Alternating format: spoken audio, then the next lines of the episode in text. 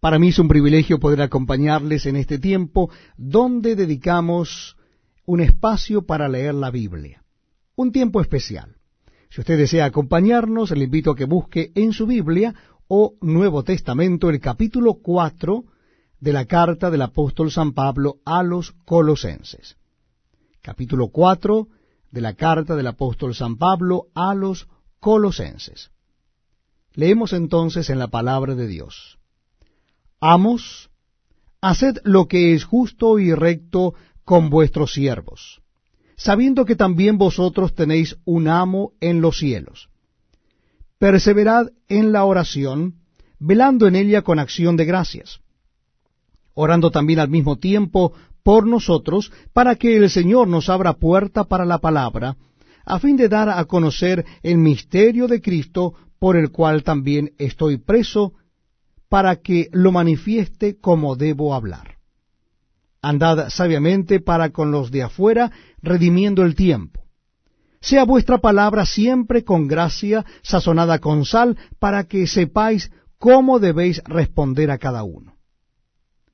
Todo lo que a mí se refiere, os lo hará saber Tíquico, amado hermano y fiel ministro y consiervo en el Señor, el cual he enviado a vosotros para esto mismo, para que conozca lo que a vosotros se refiere y conforte vuestros corazones. Con Onésimo, amado y fiel hermano, que es uno de vosotros, todo lo que acá pasa os lo harán saber. Aristarco, mi compañero de prisiones, os saluda, y Marcos, el sobrino de Bernabé, acerca del cual habéis recibido mandamientos, si fuere a vosotros, recibidle.